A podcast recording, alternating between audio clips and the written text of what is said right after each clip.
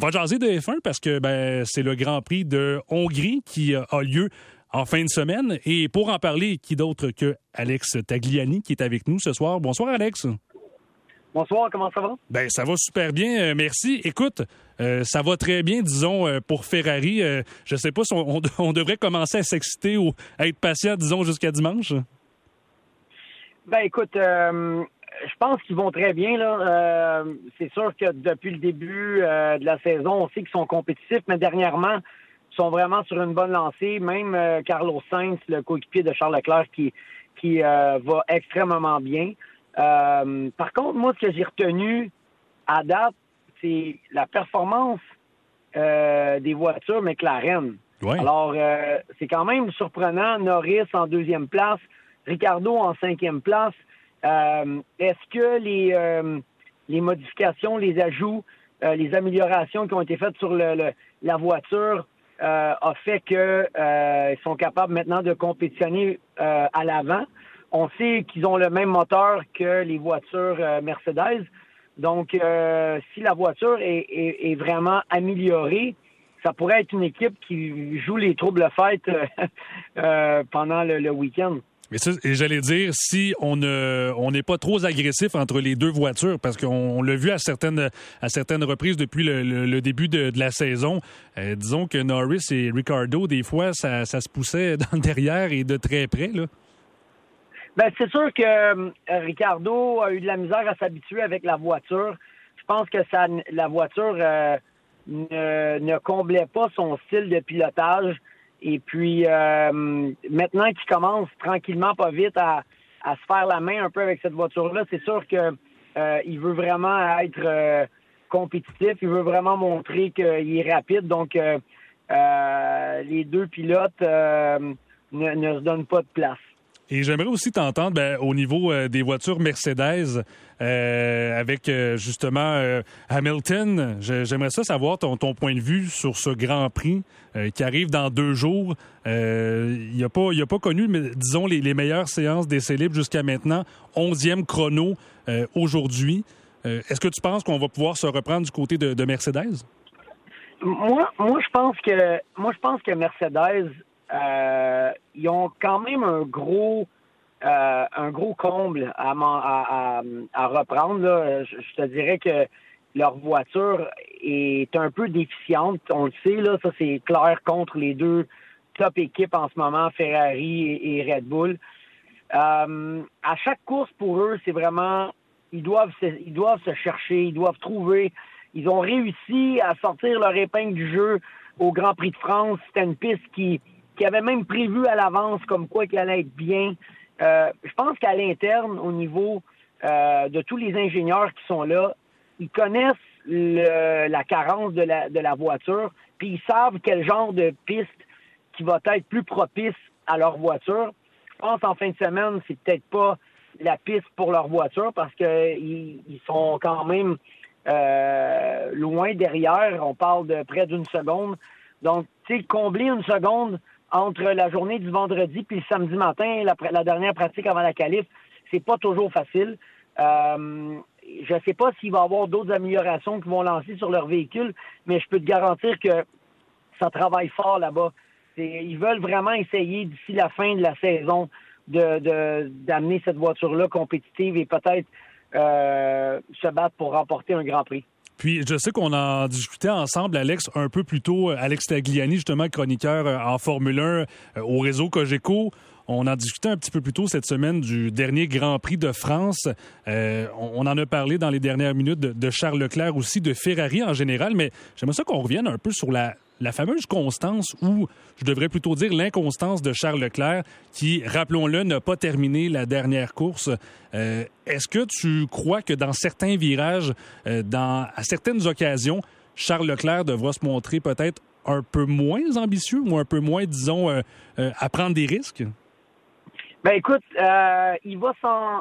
Tu sais, les pilotes, hein, on fait tous des erreurs, on a tous fait des erreurs dans notre carrière, puis d'après moi, celle-là, elle va lui elle va l'anter euh, assez longtemps parce que la différence entre un 25 points de plus pour lui au championnat et quelques points de moins pour euh, Max Verstappen, ça change la donne complètement du championnat. On s'entend que euh, Max Verstappen n'a pas 63 points d'avance. Et, et ça, c'est, c'est pas mal tough à accepter parce que tu viens de mettre Red Bull dans une situation de confort. Et puis maintenant, c'est toi qui es le, l'attaquant. Là, tu n'as plus vraiment de marge de manœuvre pour la, deuxième moitié de saison. Alors, euh, je suis sûr que ça va le, ça va le, hanter pendant euh, quelques semaines. Par contre, euh, je, je, lui en veux pas d'avoir poussé. mais oui, tu as raison. Je pense que des fois, il devrait choisir ses batailles quand il s'aperçoit qu'il est déjà devant puis euh, tout ce qu'il a à faire, c'est de compléter un Grand Prix sans nécessairement continuer de pousser en catastrophe. Euh, d'après moi, c'est cette leçon-là qui va va avoir retiré du Grand Prix de France. Oui, puis surtout avec, ben, tu, parlais de ce fameux écart-là entre Red Bull, Ferrari, mais je regarde les, les points des pilotes. Euh, Verstappen qui en a 233 jusqu'à maintenant, Leclerc 170, donc l'écart commence quand même à se creuser. Et euh, je regardais le, chrono de Verstappen aujourd'hui, quatrième.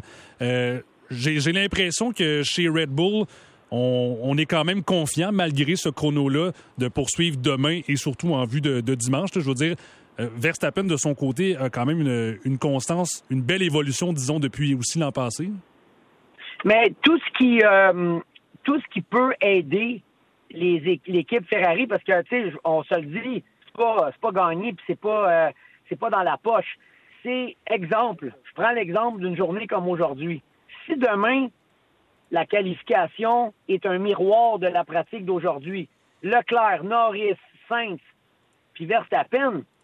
Et puis, tu as trois machines compétitives devant Verstappen, puis il doit se contenter d'une quatrième place.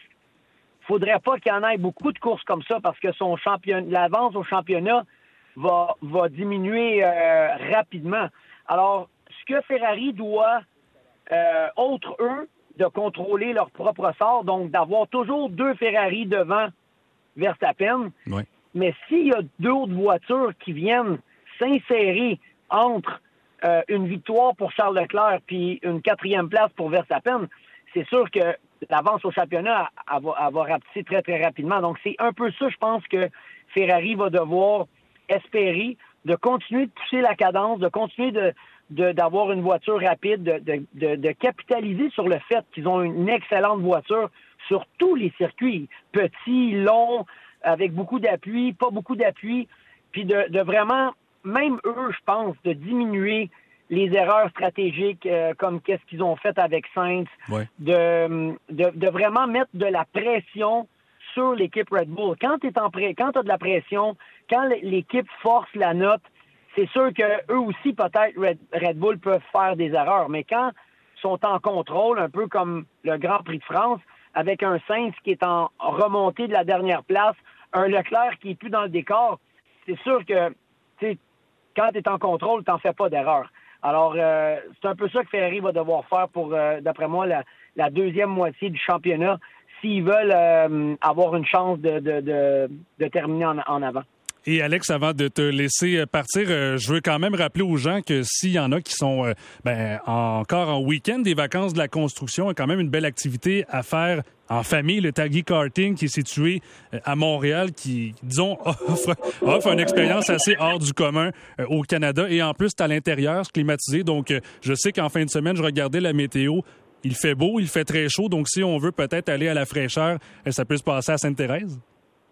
Ben, écoute, nous autres, on était au circuit d'Icar. C'était la grosse course de karting euh, qui commence euh, pour le week-end euh, professionnel. Puis quelques membres de l'équipe sont passés par la 15, puis en descendant, ils se sont arrêtés à Sainte-Thérèse au centre, ils se sont amusés à aller faire du kart à l'intérieur, à l'air climatisé. On avait, on avait aussi une fête d'un des d'un de nos employés qui sa famille était là, donc il y avait un petit surprise oui, tu as raison, c'est euh, c'est la place, la place quand il fait très chaud euh, pour aller s'amuser, prendre un verre avec des amis, puis euh, faire quelques activités intérieures intéressantes, c'est vraiment la place. Ben, Alex Tagliani, chroniqueur Formule 1 au réseau Cogeco, merci beaucoup d'avoir été avec nous aujourd'hui. Je te souhaite un, bon vendredi et un bon week-end aussi.